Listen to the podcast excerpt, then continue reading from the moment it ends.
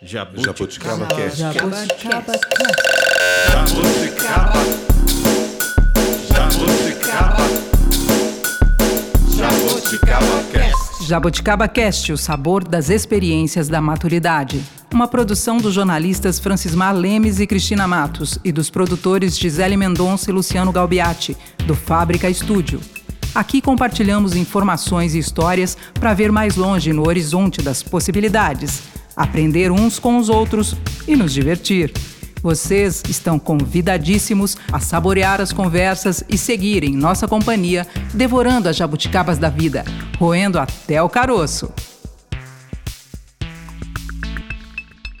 Oi, bem-vindo, bem-vinda. Que bom que você quer nos ouvir hoje.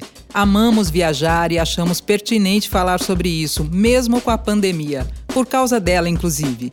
Eu sou a Cristina Matos e não vejo a hora de poder viajar de novo. Oi, eu sou Francismar Lemes. Olá, Gisele Mendonça aqui. Olá, Luciano Galbiati, sejam bem-vindos para viajar com a gente. Marque a alternativa A se a pandemia fez você adiar planos ou cancelar uma viagem já agendada e paga. B se você já remarcou mais de uma vez a passagem de avião. C para quem viu a renda cair drasticamente e tem orçamento zero para viagens no momento. E D, se depois de tanto tempo isolado você simplesmente precisa de algum movimento. Qualquer que seja a resposta, você vai se identificar e curtir o episódio de hoje do Jabuticaba Cast. Siga conosco viajando na Jabuticaba. Uma especialista em viagens, a jornalista Silvia Oliveira, do blog Matraqueando, nos guia neste episódio. Você vai conhecer a experiência de quem viajou durante a pandemia e já marcou a próxima viagem. A funcionária pública Karen Pesato tem rodinhas nos pés e acaba de viver mais uma história para contar. A redescoberta do turismo local e regional. Carlos Darwin de Matos, que também é funcionário público, comprou uma moto para passear um novo olhar pelo lugar onde vive. E a professora Cissa Guirado fala das sutilezas envolvidas quando a gente decide para onde ir. Durante a pandemia, o verbo viajar entrou no modo suspenso, um grande impacto para o setor de turismo e para quem gosta, está acostumado a viajar bastante. Agora mesmo era para eu estar falando com vocês de um outro lugar, só que não, ficou para depois da vacina. É, Cris, para onde você ia? Eu ia para a Alemanha, estaria na Alemanha agora em novembro, Uau. mostrando tudo por lá para vocês, mas nós brasileiros não podemos entrar na Alemanha no momento. Eu acho que muita gente acabou ficando frustrada em não poder viajar. Assim, dados da ANAC, a Agência Nacional de Aviação, 6 bilhões de reais foram perdidos pelas companhias aéreas. É muito dinheiro, é muita frustração envolvida. 95% dos passageiros deixaram de, de decolar. Né? Quanta gente é, ficou frustrada nesse caminho? Bom, eu não me frustrei porque eu não tinha planos de ir para lugar nenhum nesse momento, mas eu imagino que é é um drama mesmo para quem planejou anos uma viagem, né? É, esse ano eu não fui para Dubai por causa da pandemia. Os outros anos foi por falta de dinheiro. Não, a minha história da Alemanha é porque meu irmão se mudou para lá. Meu, meu irmão mais velho se mudou para lá no começo do ano. E aí eu iria para lá levar minha mãe passar o aniversário dela agora, Olha, de novembro. E isso que você falou da frustração, né, das companhias aéreas, do prejuízo que é enorme, gigante mesmo, a gente, né, não tem ideia ainda das consequências disso. É, eles precisaram também reinventar todo, criar um sistema de atendimento, né? Eu lembro a, a minha cunhada quando foi para lá, meu irmão foi primeiro e a minha cunhada com o filho foram depois. E ela teve o maior problema no, no embarque, porque a companhia não sabia o que fazer. Tinha, sei lá, é, 30 passageiros brasileiros indo para a Alemanha e eles precisavam ter certeza que as pessoas poderiam desembarcar lá, porque senão a companhia aérea é multada. E depois de não sei quantas multas, ela é impedida de viajar para a Europa. Então, eles chegaram para fazer o check-in e aí todo mundo tinha que digitalizar os documentos ali, comprovando os testes, né, uma, uma série de coisas. Eles mandavam esses documentos digitalizados para o aeroporto de Frankfurt, para uma equipe de plantão lá na Alemanha de madrugada, na Polícia Federal deles lá, analisar todos os documentos e dizer esse pode, esse não pode. Imagina, disseram não para todos. Voltou para casa. Foi uma confusão o check-in. Então a gente realmente é, viveu muita confusão, né? E agora tem uma retomada. Vamos ouvir uma viajante profissional? A jornalista Silvia Oliveira já viajou o mundo e é especializada em turismo internacional. Há 12 anos, compartilha roteiros testados e aprovados por ela no matraqueando.com.br, o site onde tem muita informação gratuita de qualidade para quem gosta de viajar e dá para comprar guias com dicas de hospedagem, alimentação e passeios dentro e fora do Brasil. A Silvia comentou que estava até recusando convites para entrevistas nesse momento. Queria aguardar um pouco mais porque ainda estamos num cenário de muita incerteza, mas gentilmente topou falar com o Jabuticaba Cast. Existe algo curioso. Com a chegada da pandemia, viajar, que sempre foi visto como algo bacana, descolado, inteligente, passou a ser visto como algo politicamente incorreto. E por que isso aconteceu? Porque todas as determinações dos agentes sanitários, tanto no Brasil quanto no mundo, diziam: fique em casa. E viajar é um movimento que te tira do ninho, não à toa as fronteiras foram fechadas, estabelecimentos encerraram suas atividades temporariamente, outros que retomaram, retomaram com capacidade reduzida, e quando você viaja, e eu não estou nem falando de aglomeração, mas eu estou dizendo deste movimento de sair do seu ambiente pessoal, você é, vai invariavelmente conviver com pessoas que não são do seu convívio, seja no meio de transporte, seja nos restaurantes, seja nas hospedagens que você escolher. Então, o primeiro pré-requisito para quem quer viajar no momento é você verificar no seu destino como estão os protocolos sanitários daquela região. É, existem protocolos que determinam se a região está na bandeira verde, na bandeira amarela, na bandeira vermelha, e isso quer dizer o quê? Quando um destino está na bandeira verde, significa que tudo está funcionando apesar de haver restrições. Isso é importante a gente ter muito claro. Não existe nenhum lugar no mundo que está completamente liberado tudo. Até a China, onde provavelmente, onde aparentemente a pandemia está controlada, existem novos casos. E assim que surgem novos casos, eles fecham aquele bairro, aquela cidade e passam a ter um maior controle. Isso significa que o turista que decide sair de casa deve observar rigorosamente todos os protocolos da região ou do destino que ele vai visitar. Isso deve acontecer basicamente para ele se preservar e não ser irresponsável com o outro. Qualquer coisa que a gente diga sobre viagens no pós-pandemia fica no âmbito da especulação. Por quê? Porque ainda não existe pós-pandemia, em nenhuma área, nem na área econômica, nem na área política e muito menos na área da saúde. As fronteiras seguem fechadas. O brasileiro ele não pode ir para a Argentina no momento, ele não pode ir para o Chile, ele não pode visitar a Europa, ele não pode visitar os Estados Unidos. Aliás, a Europa passa por este momento já pela segunda onda, que parece muito pior que a primeira. Nós temos países como a República Tcheca, por exemplo, que enfrentou bem a primeira onda e hoje está construindo hospital de campanha. É tudo muito instável, como disse a Silvia, as, as informações mudam de um dia para o outro, né? Então, até é, ela comentou de alguns países que estão recebendo brasileiros, né? Outros não. Na Europa, hoje, no momento que a gente está gravando isso aqui, é, nós temos o Reino Unido, a Irlanda, né, que estão recebendo com uma série de restrições. A Argentina abriu agora. Mas quem vai viajar é, né, nesse cenário que a gente está vivendo precisa checar todo dia.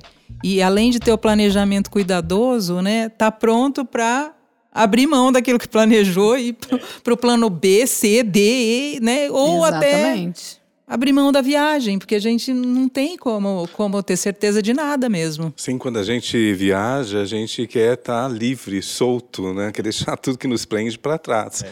Mas nesse momento eu vejo que é, a gente precisa naturalizar certos comportamentos. Assim como é natural, quando a gente vai para a praia, levar, levar o protetor solar, levar o filtro solar, né, levar o guarda-sol. Guarda são, são procedimentos que a gente está tomando para ir para a praia. Nesse momento, quais são os procedimentos que a gente precisa tomar. Precisa naturalizar essas coisas, né? E muitas vezes a gente tem uma certa resistência.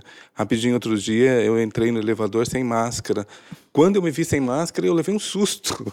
assustei. Não me reconheci, porque está fazendo parte do dia a dia nossa, do, da nossa rotina. Saiu de casa, bota a máscara, né? Hoje eu fiz uma dessa no banco. Entrei, e fui pedir informação, e as pessoas me olhando e eu não me toquei. Aí o, o rapaz da frente falou: Olha, não sei se eles vão te autorizar a subir. Eu falei: Nossa, por quê? Aí eu me toquei, me senti assim. Estranha, sim, né? Sim, Diferente. Sim. É, são atitudes que precisam ser naturalizadas em nós, né? E quando a gente quer relaxar, acho que é mais fácil ainda esquecer da máscara, né? Sim, Porque verdade. aí é liberdade mesmo. Acho que nunca mais vai ser igual, né? E eu sempre gostei de flanar, né? Ir para um lugar e ah, só tinha o primeiro hotel reservado e depois ah, vou ficar dois dias aqui, depois vou para tal lugar e vejo onde eu vou ficar. Por enquanto, nunca mais. Como a Silvia disse, não podemos ser irresponsáveis, arriscar a nossa vida ou de outras pessoas em viagens de alto risco de contágio. Mas o fato é que tem gente viajando e outros que vão querer sair de casa no fim de ano e férias de verão. É o caso de alguém que entra agora na nossa conversa. Meu nome é Karen, tenho 47 anos, moro em Sorocaba. Eu e meu marido adoramos viajar. Nesse ano de 2020, a gente tinha programado duas viagens, sendo uma delas para abril, que foi logo o começo da pandemia. Essa de abril, o cancelamento dela me frustrou bastante, porque como foi começo, né, a gente não esperava e era uma viagem que a gente programava havia um bom tempo já. A gente ia com um casal de amigos que a gente ama demais e, e, é difícil a gente conseguir conciliar férias de quatro adultos, então a gente sonhou bastante com essa viagem além de ser uma viagem para um destino desconhecido para os quatro. Enfim, tivemos que cancelar, remarcamos para outubro agora, 31 de outubro. Obviamente foi cancelada novamente. E dessa vez a gente decidiu deixar a data em aberto para não ter aí que ficar remarcando toda hora. Vamos ver o que, que vai dar. A outra viagem eu tinha combinado de ir com meu marido para Portugal em setembro agora. Essa eu já esperava que ia ser cancelada. Remarcamos para fevereiro. Tô torcendo para que dê certo, porque em fevereiro nós comemoramos bodas de prata, né? Aí a gente já une o útil ao agradável, mas também não tenho certeza de nada, porque já estou preparada que talvez ela também seja adiada mais uma vez. Sendo assim, a gente decidiu fazer umas viagens por perto aqui de Sorocaba, né? É, a gente foi um final de semana para o Guarujá, num hotel, que é, na verdade, uma guest house, um hotel com apenas seis quartos, que estava com 50% da capacidade quando nós fomos. Me senti muito seguro, os donos são muito conscienciosos, é, tudo muito limpo, com álcool gel em tudo, uma funcionária limpando todas as mesas assim que alguém utilizava. Foi muito legal para a gente poder dar uma relaxada. E numa outra ocasião, fomos para Monte Verde, numa pousada, que também tem a mesma proposta. É, essa era menor ainda, tinha apenas dois quartos para hóspede, né? Era uma, é uma casa que o casal destinou dois quartos para os hóspedes. E na ocasião fui eu e meu marido, eles nem autorizaram a preencher a outra reserva. Eles só autorizam preencher a, a, as duas reservas quando são da mesma família ou amigos muito próximos que vão juntos. Então achei bem legal também me sentir em casa. E é isso. Espero que a gente possa viajar, em, voltar a viajar normal em breve. Eu sei que normal, normal vai ser só com, com a vacina, né? Mas eu me sinto segura para viajar assim, porque é, a viagem é um dos, dos meus objetivos de vida. Então, mesmo que não saia a vacina, eu vou tomar todas as precauções e vou continuar viajando. Espero que tudo isso se normalize em breve. Obrigada, Karen. Se cuida mesmo. não é hora da gente baixar a guarda, né? Em Monte Verde está aí na minha lista de desejos. Não Opa. conheço. Também. Minas Gerais. Também quero conhecer. Mas eu acho assim, diante de tudo que a gente está vendo é, e vivendo, eu acho que algumas coisas dá para manter como antigamente, né? Por exemplo, não engessar o roteiro. O que, que vocês acham? Eu creio que o maior trauma, a maior dificuldade é para quem planejou a viagem antes da pandemia para esse momento, né? Essas pessoas tiveram que cancelar tudo, mas para quem está planejando agora, eu acho que existe, tomando todas essas medidas de precaução que a Silvia orienta aqui para gente, é, analisar o, o roteiro, como que tá, como que tá a situação do, do das, das restrições tal, você consegue planejar uma viagem, mesmo que não seja para o exterior ou para lugares desconhecidos, mas é mais tranquilo fazer isso, né? De uma forma consciente e, e diferente, vamos dizer assim. Mas para quem já, já havia planejado e veio a surpresa da pandemia, acho que foi mais traumático, né? Foi essa pergunta que você fez. Não, eu estou falando assim que eu acho que. Tudo eu acho que dentro disso que você está falando, né, a gente precisa estar aberto, né? Tudo que É, vai acontecer, né? A gente vai seguir todas as normas, mas não engessar o roteiro, Bom, deixar eu que as nunca coisas gostei de roteiro aconteçam. engessado. Então, Então, eu nunca gostei também, mas e agora? Você tem que saber exatamente onde você está pisando, se vai ter aglomeração, se não vai. Você tem que estar muito bem informado, né? Uhum, E sim. co- mas muda de um dia para o outro, né, Francis? Então você tem que saber na hora, não dá para ir É, para lá. Eu, eu, eu- eu acredito muito nisso. Nesse tem que- sentido, não dá para engessar. Sim, eu acho assim, dá para você planejar não engessado, por exemplo, ao invés de hotéis, lugares muito não aglomeração, mas que possivelmente você vai encontrar pessoas, sei lá, alugue um apartamento, né, para ficar só você e sua família, você e seus acompanhantes. Então assim, nesse sentido dá para você adaptar. Uhum. Mas eu falo assim, por exemplo, algumas coisas não dá para se privar. Por exemplo, conhecer as pessoas do lugar. Mesmo com toda a restrição, com todo o cuidado, eu acho que conhecer as pessoas do lugar que você vai, é, buscar saber onde elas frequentam, os, os lugares fora do, do roteiro tradicional daquele lugar, para você conhecer coisas novas. Isso eu acho interessante a gente é, manter, ou pelo menos eu faço isso quando eu viajo. Eu fazia, agora já não sei mais. Vai depender de. Tem que estar bem informado, eu acho, né? Eu também gosto, acho que você ter contato com quem mora ali e fugir, né, do, do, Do turismão oficial é o mais gostoso, realmente é o mais autêntico, é o que, que te traz, né, experiências mais ricas. E agora a gente tem que estar muito bem informado para saber, por exemplo, você vai na roda de samba da Pedra do Sal lá no Rio, né? Sem avisar, sem combinar com o Covid. É, talvez, mas por outro lado, talvez uma, um, local genuíno, assim, da população local seja mais seguro, entre aspas, do que um local de turista mesmo, que pode estar mais concorrido, né? Eu acho que tem que estar bem informado mesmo, né? A roda de samba da Pedra do Sal dá muita gente. então, acho que você tem que saber onde você, você vai, né? Qu- Quanto você pode se arriscar. E o que está crescendo muito agora é o ecoturismo, é você viajar com sua família, é natureza, né? Para ter mais essa segurança. Claro que a gente, o que a gente busca, né? Acho que todos nós aqui são essas experiências, né? Autênticas do lugar. Mas a gente tem que estar muito bem informado mesmo, né? É, e a gente está falando de um momento, a gente espera que seja algo pontual, né? Nós estamos em novembro de 2020, esperamos que até alguns meses aí a coisa comece a se normalizar, né? A gente está falando desse momento crítico, né? Onde não existe uma vacina, né? A, a curva ainda não estabilizou, tem risco de uma segunda onda. É isso, né? A retomada das viagens tem que ser muito cautelosa.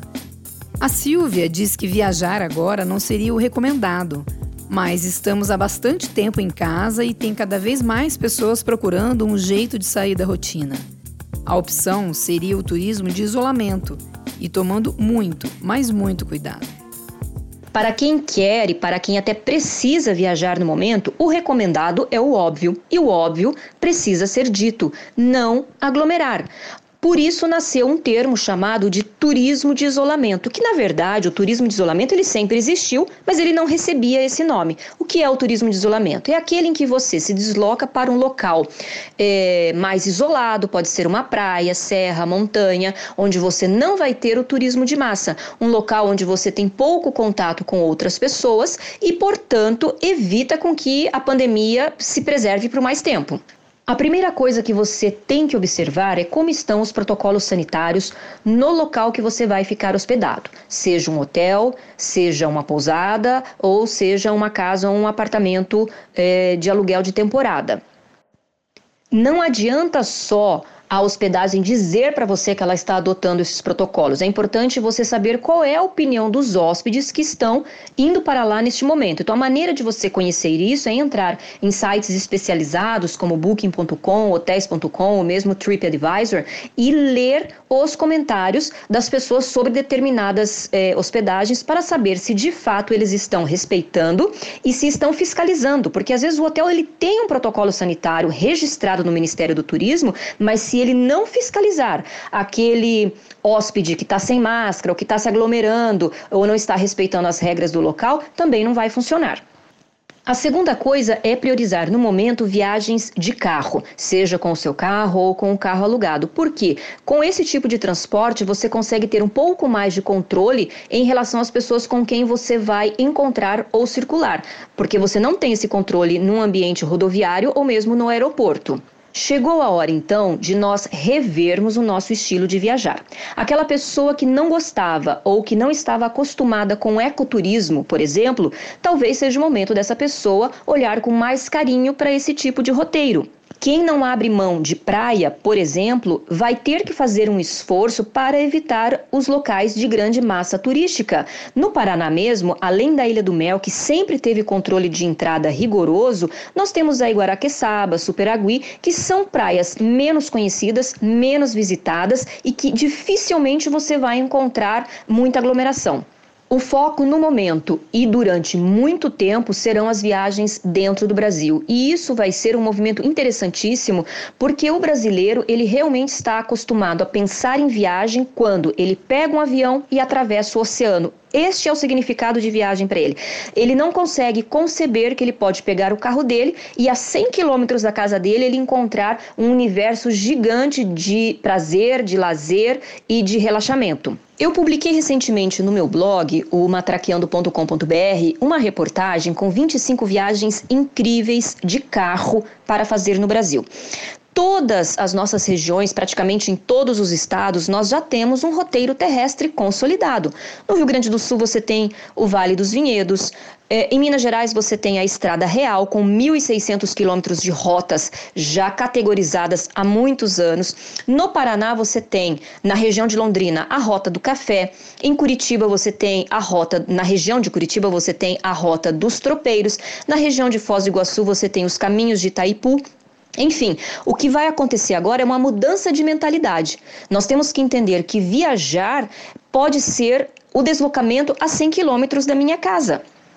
Silvia, super obrigada. Sigam essa mulher, sabe tudo. matraqueando.com.br. Obrigada mesmo.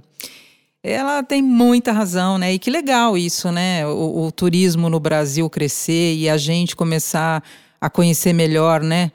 O nosso estado, a nossa região, a nossa cidade. É porque o que a gente, acho que o que a gente busca quando viaja é, é se expor a alguma coisa nova, né? E isso te modificar de, algum, de alguma forma. E é possível fazer isso perto de casa, né? Realmente a gente despreza né?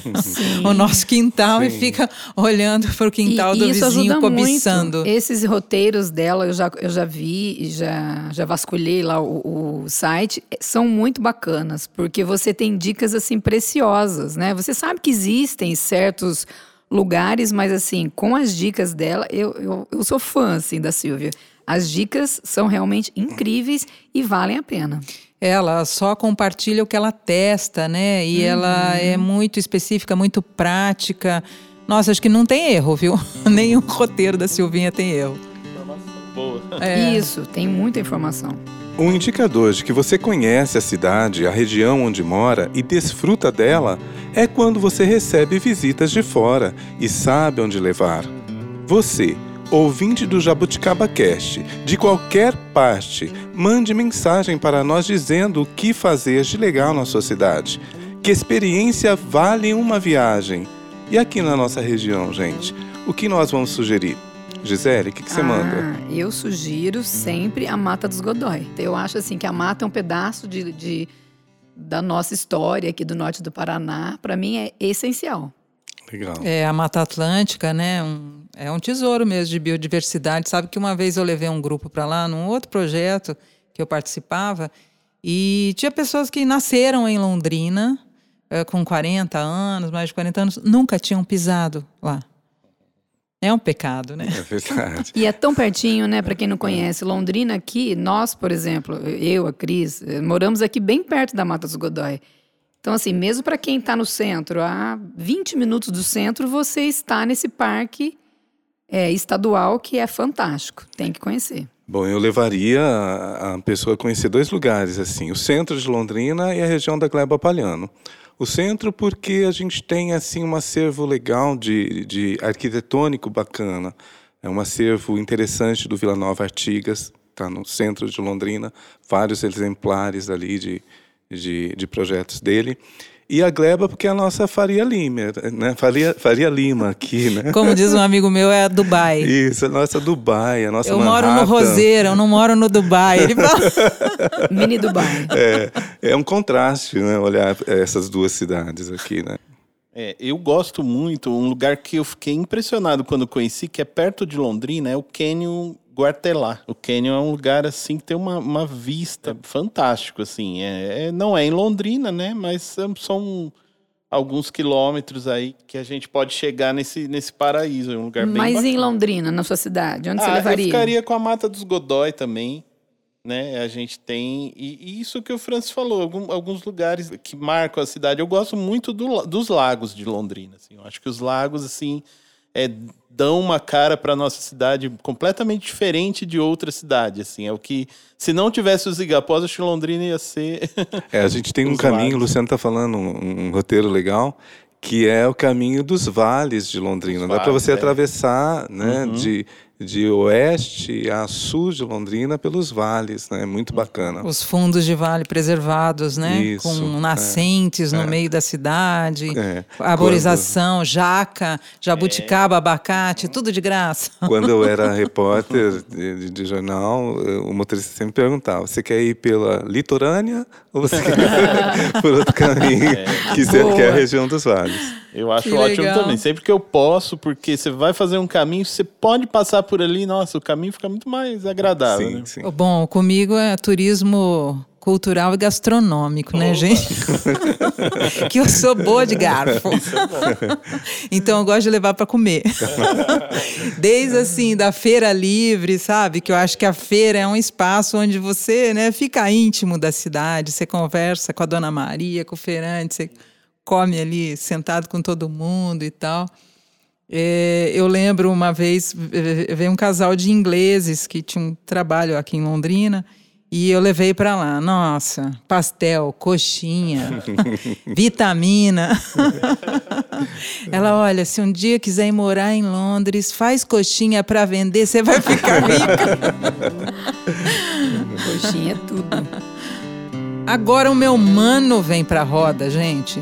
Ele tá fazendo o que a Silvia sugeriu, redescobrindo a região onde mora. Meu nome é Carlos, tenho 49 anos, sou paranaense, atualmente morando no interior de São Paulo, na cidade de Sorocaba. Alguns sonhos que estavam adiados, né, a gente procurou resgatar e resolvi comprar uma, uma moto de alta cilindrada, né, uma moto para passeios assim. E sempre com esse foco de procurar ter uma atividade, conhecer novos lugares, conhecer a, a cidade melhor no qual a gente vive, né? E por conta dessa rotina do dia a dia, a gente acaba não é, deixando de aproveitar. E Sorocaba tem uma riqueza histórica muito grande, né? Com é, museus e, e locais assim em que eu gosto muito de, de visitar. A gente passou a descobrir ali as cidades próximas, como Araçoiaba, que tem ali a Fazenda Ipanema, que foi muito importante. A gente tem ali é, a primeira siderúrgica nacional, né? É, os fornos ali onde é, eram forjadas as armas para a guerra do, do Paraguai. Né? Então é um ambiente que está em restauro, é aberto à visitação e muito próximo de casa. Eu posso me deslocar para lá em poucos minutos, né? Estamos falando aí de um, uma pequena, um pa pequeno passeio de 20, 30 minutos.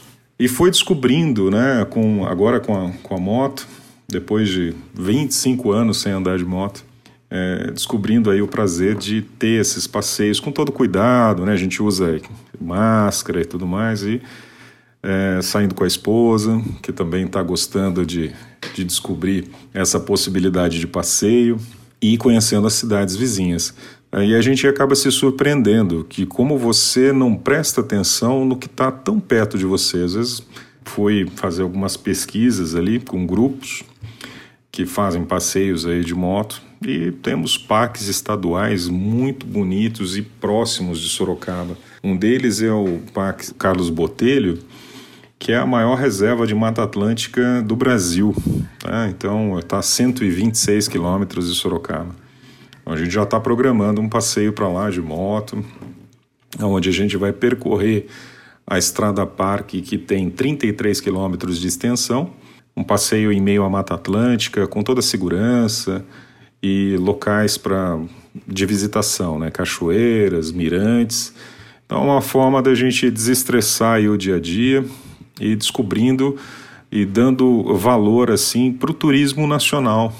Eu acho que a tendência agora é a gente ter esse tipo de, é, de turismo com uma intensidade maior, né? procurando locais onde a gente possa é, ficar perto de casa, com um custo mais baixo, que a gente consiga fazer com poucos dias, a gente já consegue se deslocar enfim, dando valor aí à, à região a qual a gente pertence. Um abraço para o meu irmão e para todo mundo de Sorocity. Recomendo a coxinha da Padaria Real e a visita à Fazenda Ipanema, trilhas maravilhosas. Nossa, eu adorei o depoimento do Carlos e fiquei imaginando é, fazer esses, esses percursos aqui de moto. Eu não tenho moto, mas assim, deu para visualizar assim, a aventura que não, que não seria, né? Percorrer esses, esses locais de moto. E bem bacana, fiquei pensando também como esse lado da pandemia que propiciou o turismo local do interior pode trazer benefícios, né, para o país, para as pessoas também que nunca teriam oportunidade de, não teriam essa motivação de, ah, vou conhecer, como ele diz aqui, um local que é 30 minutos da minha casa. É, acho que é uma oportunidade, né? Se, se você é um empreendedor, se você tem um local já, ou se você pensou em investir nisso, é a hora, né? Oferecer esse tipo de, de, de passeio, né? De experiência com pouca gente, que, que tem alguma coisa legal, um, um, almoço, uma coisa simples mesmo, como ele disse, custo baixo, rápido, você fica um dia. Aqui, é, o tipo que tem aqui perto de Londrina, que chama Recanto do Pinhão, Uhum. É uma fazenda, né? Você pode ir lá tomar banho de cachoeira e tal. Tem um lugar se você quiser dormir, quarto simples. Tem um restaurante se você só quer almoçar. Acho que muito bacana investir nesse tipo de alternativa, né? Eu acho que o seu irmão, ele colocou a esposa dele, a sua cunhada, na viagem, né? Ela se interessou. Viagem contagia, né? E, mas eu queria abrir um. É, é importante também a gente escolher a pessoa certa para viajar com a gente, né? Porque às vezes é verdade. É verdade. Eu já viajei com gente que não queria ir na praia, não queria ir no bar, não queria ir em lugar nenhum. Já terminei a amizade. Então.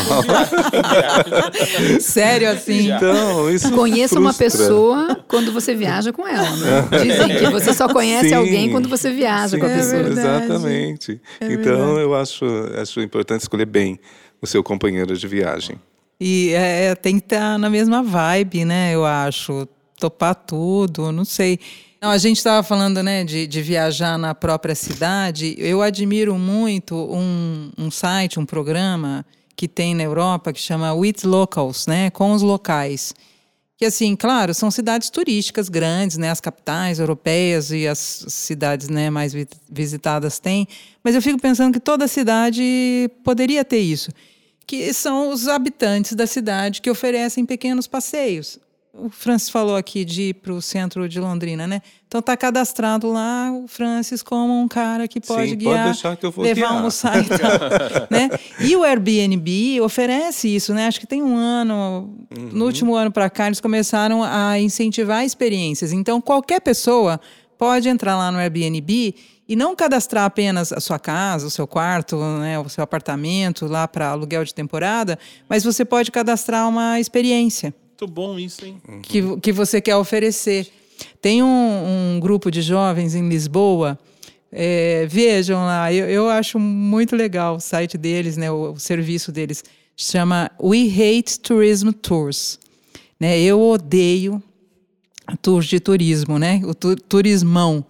E eles contam lá que começou com um dos rapazes, ele recebeu um amigo, acho que da Dinamarca, se não me engano, e o, o- ele recebeu na casa dele e tal, e já avisou o amigo. Falou assim: Ó, eu não faço programinha de turismo. Não peça para ficar te, me te levando aí nos lugares badalados de Lisboa, que eu não vou levar, não gosto disso.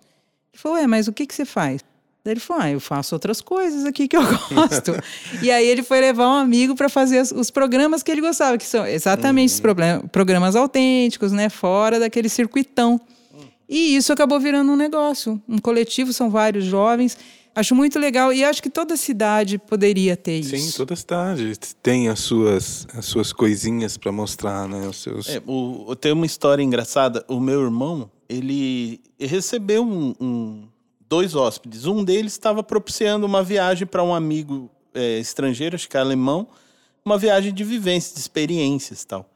E aí, numa dessas, meu irmão saiu, bateu o carro, destroçou o carro dele e chegou em casa com aquele carro destroçado. E esse gringo olhou o carro dele e falou: Vamos arrumar. e eles começaram a remendar o carro, macaco hidráulico, e desentortar chassi e costurar o para-choque com arame e tal, tal. E, e aquilo, eles perderam horas ali. E o gringo falou: Cara, que experiência mais legal. Eu, eu consertei o carro de um brasileiro aqui, sabe? Olha que história para Pro- contar. programa de gringo, né? É. Então, às vezes, uma viagem pode, se a gente estiver aberto, né? A, a gente pode ter experiências inusitadas e que são, assim, até inesquecíveis e marcantes. As mais marcantes, né?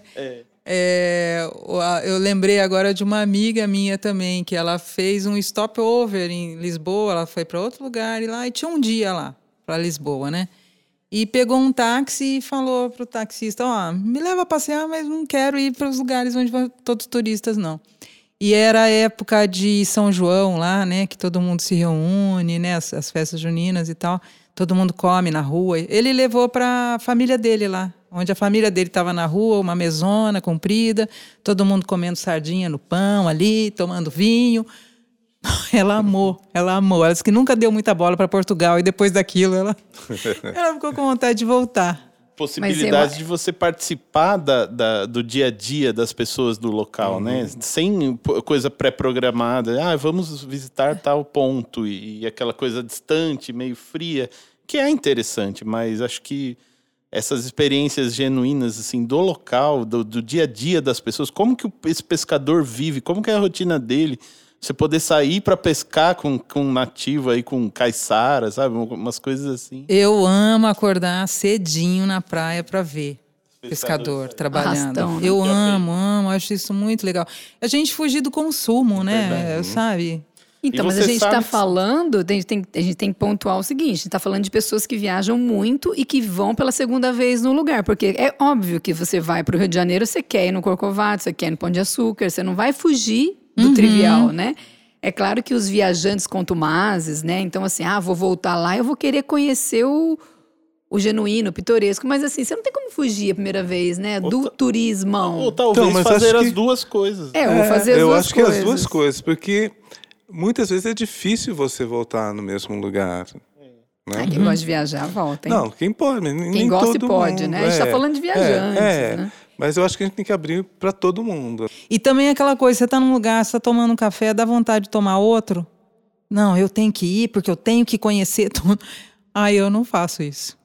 Ah, eu já fiz. Eu já fiz, mas não faria, né? Então, assim, eu quero voltar. Por exemplo, eu passei um dia no cemitério em, em Paris. Hoje eu me arrependo tanto, gente. Um dia eu poderia fazer tanta coisa. Tudo bem, é legal você conhecer os túmulos dos famosos. Mas eu conto para as minhas filhas e mostro as fotos, eu fotografei todos, e elas dão risada, né? Porque foi muito tempo perdido. Eu fiquei com aquele mapa e fiquei nessa pira. Não, eu preciso conhecer, eu preciso ir no Jim Morrison. Todo mundo tinha que ir no Jim Morrison. Eu fui nesse, fui. tem que ir no outro, no, É. senão eu vou ofender. Mas hoje eu iria, assim, não, conhecer a arquitetura é bacana, mas iria, assim, tipo, uma horinha, né? Então, assim, É. tem coisas que você tem que fazer para aprender, né? É, eu tenho uns amigos que foram, foram ao Vaticano e, e estavam lá na praça, praça de São Pedro e depois não quiseram ir à Capela Sistina de preguiça. Nossa, perderam. Então, né? Mas É. cansa, né? Então tem, tem que se programar, né? Então, mas tem coisa que não dá, é o que você está falando, tem coisa que não dá para deixar de ver, né? E curtir a viagem desde o do começo, né? Quando você começa a planejar e você vai se informando, você vai lendo sobre aquilo, já é gostoso. E evita você perder coisas que são imperdíveis. E entender como que você pode fazer tudo aquilo, ou fazer escolhas melhores, né? Se você está bem informado, né? Gente, como escolher bem para onde a gente vai? Bom, a Cissa Guirado, jornalista e professora universitária em Londrina, mandou um depoimento pra gente fazendo uma reflexão muito inspirada. Olhar para dentro para saber onde a gente deve ir, mundo afora. A viagem transformadora é uma viagem que não é só geográfica, não é só física, é a viagem que a gente faz também para dentro. Por isso essa importância de escolher um lugar bem bacana para ir, né? E, e curtir muito cada momento e cada coisa, cada objeto, cada sensação, né? Apurar os sentidos é, para voltar com bateria carregada, que é disso que a gente mais precisa nesse momento. Para escolher uma viagem bem bacana, eu penso que, que a gente tem que estar tá conectado com o momento né, que, que a gente está passando.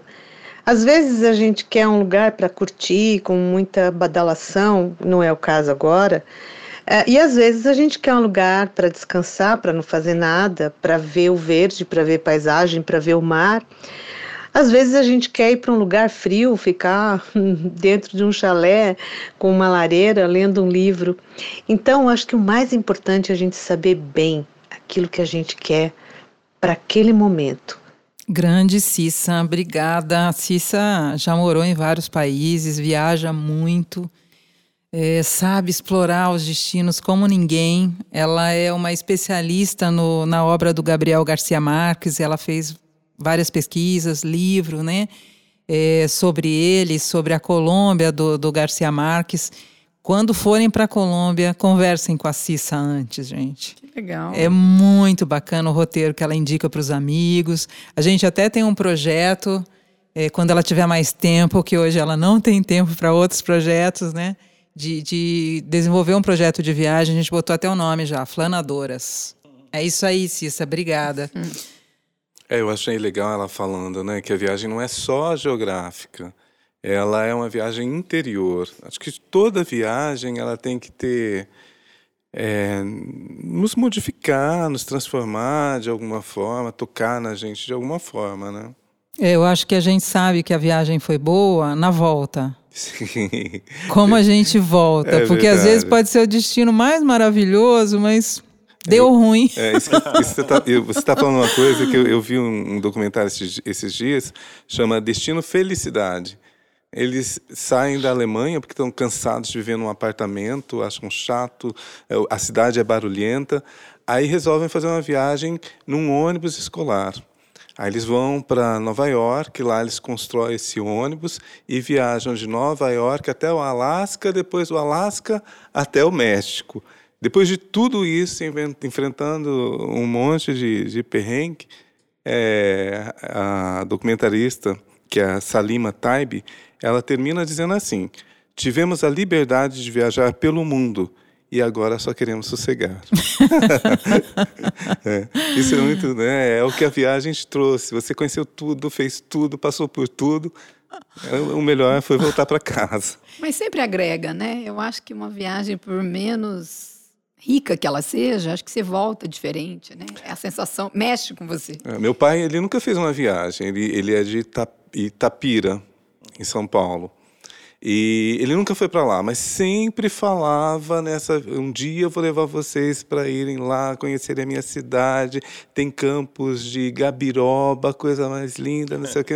Ele nunca fez essa viagem. Mas só de contar para gente essa viagem imaginária dele já fazia. Já era uma viagem. Já era né? uma viagem, né? É. E, e sempre quando eu penso nisso, em viajar, eu penso muito nessa viagem imaginária que ele fazia.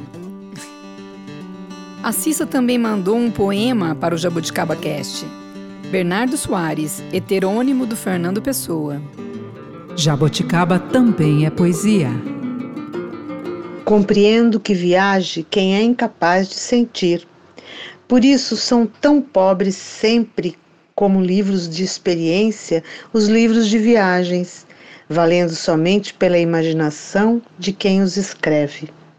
E se quem os escreve tem imaginação, tanto nos pode encantar com a descrição minuciosa de paisagens que imaginou, como com a descrição forçosamente menos minuciosa das paisagens que supôs ver. Somos todos míopes, exceto para dentro. Só o sonho vê com o olhar. Este é um heterônimo do Fernando Pessoa, chamado Bernardo Soares. Arrasou, Cissa. Obrigada. Fechou com chave de ouro, né? Lindo. Depoimento. Bacana, muito lindo. Tem a ver. Ela me deu de presente uma vez o, um livro do Ítalo Calvino, As Cidades Invisíveis, né? Que é o Marco Polo Uhum. contando para o imperador, né, mongol Kublai Khan, Kublai Khan sobre as cidades do império dele que ele nunca conheceria, né? E como o Marco Polo descreve as cidades, né? É maravilhoso, gente. Leiam esse livro. Ele diz lá num trecho que nós somos o trajeto que fazemos. Gente, estamos terminando esse episódio do Jaboticaba Cast. Quero saber se vocês gostariam de compartilhar uma viagem dos sonhos ou uma viagem que foi um sonho para terminar aqui inspirando os nossos ouvintes. Eu tenho duas viagens especialmente marcantes. A primeira foi quando eu vi o mar pela primeira vez. Eu tinha cinco anos. Eu fui para Pissarras, no litoral de Santa Catarina, com a família, com um vestidinho verde. Quando eu vi o mar, eu avancei na onda. A onda me levou. Eu quase me afoguei. Então, é para mim é, é- não tem assim imagem mais bacana da minha infância do que essa. Me marcou muito. E a segunda é uma viagem é natureza também. Foi já, né, já tinha 30 e poucos anos. Eu fui com uma amiga para a Amazônia. Nós fomos, nós duas só, e fizemos um programa literalmente de índio, mas um programa de índio no bom sentido, não no sentido da expressão, né? Nós pegamos uma. É uma agência indígena que nos levou para dentro da mata mesmo, da, da, da floresta, né? Então, o nosso guia era um índio é, urbano, assim, né? Não é aquele índio que a gente tem aquela imagem do índio da Amazônia. Era um índio bem urbanizado. Mas ele nos levou e nos guiou durante três dias na floresta. E depois fomos passear pelos rios com, com outro pessoal. Ficamos uns sete dias, mas foi uma viagem indescritível, incrível. E assim, eu quero muito voltar. Levar minhas filhas para conhecer. Eu não conheço a Amazônia, eu também quero muito conhecer a Amazônia, né? Aqui dentro do nosso Brasil é um outro mundo, né, Gi? Ai, é demais. A gente vê esses, os Globo Repórter da vida, né? Com a Glória Maria. Você vê aquilo, gente, é não tem não tem tamanho assim, sabe? O que a gente vê na TV, nas imagens, é, é muito mais bonito, é muito mais imenso e, e rico e é um silêncio. O que mais me, to- me tocou assim foi o silêncio, um silêncio que nu- eu nunca senti aquilo. É, eu também vou ficar com a região norte. Assim, eu tive a oportunidade de ir duas vezes para Rondônia. É, e conheci todo o estado, assim, cidadezinha, assim, Rolim de Moura, que na época era só terra, não tinha. parecia cidade de filme, sabe? Filme de faroeste, assim, carroça andando na terra, assim. E, enfim, foi uma viagem incrível, assim, atravessando pela floresta. E tomei banho no Rio Madeira. Demais, hein? É, então Que foi gostoso. assim. É. E agora eu quero ir para Itapira comer gabiroba. De verdade. Que é o turismo de raízes, né? É, eu tenho uma viagem dos sonhos que é essa também, né? Eu é, quero muito ir para Portugal, para a região, para a cidade onde meus avós nasceram, né? Para Leiria. É, Leiria e Marinha Grande e refazer o percurso. Ilha né? da Madeira, né? Não, é no centro de Portugal, não é na ilha. Leiria, né? Leiria, não, não Ah, é. Meus avós falavam de Leiria, que minha avó era de lá também. Tem uma faixa litorânea, mas é no centro de Portugal. E o, o meu avô de Marinha Grande, que é ali é, à beira-mar, e a minha avó de Leiria, né? E a, eu conheci muito pouco a minha avó, ela morreu, eu, tinha, eu era bebê ainda, mas a minha mãe conta, né, as histórias dela, que eles vendiam carvão, que eh, ia puxando num burrinho até leiria, que ela ia fazendo crochê no meio do caminho. Eu acho isso tão surreal. E eu quero, quero ver isso de perto, né? Fazer esse roteiro, que não é um roteiro turistão, mas é, um, é turismo de raiz. Eu acho que você conhecer ali, né? Essas pessoas, né? Que fizeram esse movimento e que hoje virou a minha família. É, é uma coisa que me motiva muito hoje. Eu estou pesquisando a época, o que, que era Portugal naquela época, né? Os conflitos que eles viviam. Nossa, eu estou viajando nisso. Assim que eu puder, é, farei essa viagem. Luciano, você. Olha, eu não tinha pensado nisso, você acredita? E eu, eu pensando agora, me ocorreu um roteiro que eu, que eu, que eu quero fazer. E eu não, não tinha pensado que eu queria, mas agora eu vou colocar na minha lista. É conhecer o Himalaia. Himalaia. Conhecer aquele, aquela natureza, aquele monte, aquele. Dizem que é um lugar muito místico, de muito, né? Achar um, um mosteiro daqueles lá, um, ficar com os monges lá comendo só, né? se purificando, voltar transparente de lá. Pensei que seria uma viagem é, transformadora, assim, né? 15 Sentir- dias em silêncio, você 15 aguenta? Nossa, ah, eu até aguento. seria um, seria Aguenta, um favor. Gisele, ele seria aguenta, um favor não? pra Gisele. Olha, ele aguenta, hein? Só que eu não posso ir junto. Não, mas acho que uma viagem assim, com essa experiência mística seria bacana. E uma, uma viagem que me marcou muito, que eu achei fantástico, foi conhecer a Europa, Amsterdã. Eu achei, quando eu cheguei lá, assim, eu. Nossa, eu, eu senti uma emoção diferente, como se não fosse um lugar estranho, como se eu já conhecesse, sabe? Assim, eu andava naquelas ruas, eu me reconhecia ali de alguma forma. Achei isso muito diferente, assim, muito bacana Os Galbiati são de onde? de Milão. Só que Milão. eu tive uma experiência terrível, que eu achei um- uma oficina, mi- minha família toda criada dentro de oficina de carro tal, eu fui criado assim, e eu vi uma oficina de carro escrito Galbiati em Milão, eu fui certeiro, né? Falei, meus parentes, aí mostrei o documento, falei, eu sou Galbiati, eu- o, o italiano me tratou tão mal, me xingou. eu falei, ah, vai, deixa quieto, italiano sem educação, eu quero saber das minhas raízes. Eu acho que eu ouvi o Edson Celular, o ator, contando uma história parecida, viu? Ele também foi. Não foi muito bem recebido pelos, pelos celulares. Não são tão os amáveis, celulares. né? Não, não vamos generalizar, né? Era só os Galbiati e os celulares. Não. É isso, gente. Mais alguma coisa? É isso, né? Então, até o próximo episódio. Muito obrigada por acompanhar a gente. Manda mensagem por qualquer canal que você achar mais fácil. Diz aí o que tá achando, se tá gostando, se tá chato, sobre o que, que você gostaria que a gente falasse aqui no Jabuticaba Cast. Um abraço. Bom, esperamos vocês. Até mais. Tchau, tchau. É isso aí, pessoal. Até o próximo. Beijão. Obrigado a todos pela audiência. Eu quero dizer que o Jaboticaba Cast é feito para vocês, não só um, um canal de transmissão, mas a gente quer que ele seja relevante e faça diferença para vocês. Muito obrigado. Jaboticabas possuem propriedades antioxidantes. Acompanhar este podcast faz bem à saúde. Câmbio. Bom falar de viagem, né, gente? Foi, é, legal. Eu tava pensando, eu preciso voltar para Itália. Eu não comi pizza na Itália. Eu, Eu tenho essa frustração, gente. Só comia McDonald's, fui de mochila, É, igual, sem dinheiro. igual meus Verdade. amigos que foram ao Vaticano não foram, Não foram na na Capela Sistina. Nossa, em Milão É. eu comi uma pizza daquelas prensadas na máquina hidráulica.